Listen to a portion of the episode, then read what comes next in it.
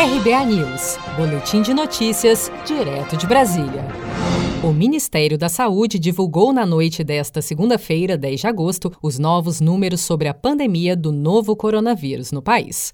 De acordo com o levantamento diário feito pela pasta, o Brasil tem 3.057.470 casos confirmados da doença e 101.752 mortes registradas. Os pacientes recuperados somam 2.163.812. Nas últimas 24 horas, o Ministério da Saúde registrou 22.048 novos casos e 703 mortes pela Covid-19 no país. A taxa de internação pelo novo coronavírus no estado de São Paulo caiu 7% na semana passada, ao mesmo tempo em que a taxa de mortes subiu 5%. Mas, segundo o secretário de Saúde de São Paulo, Jean Gornstein, isso tem uma explicação.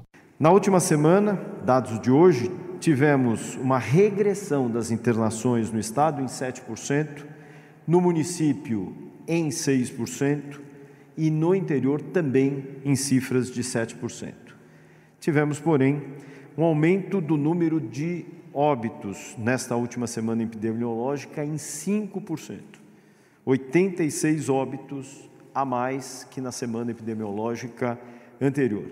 Mas isso tem uma justificativa é resultado da maior taxa de internações que ocorreram há duas semanas. Gornstein afirmou que a perspectiva do governo de São Paulo é ter uma redução do número de óbitos nas próximas semanas e que o estado já representa hoje 25% de todos os testes para Covid-19 feitos no Brasil.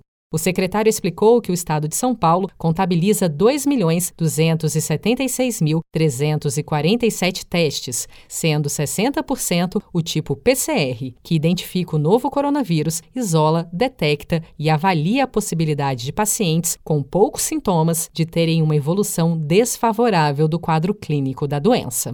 Você está preparado para imprevistos? Em momentos de incerteza como o que estamos passando, contar com uma reserva financeira faz toda a diferença. Se puder, comece aos pouquinhos a fazer uma poupança. Você ganha tranquilidade, segurança e cuida do seu futuro. Procure a agência do Sicredi mais próxima de você e saiba mais. Sicredi, gente que coopera cresce. Com produção de Felipe Andrade de Brasília, Daniele Vaz.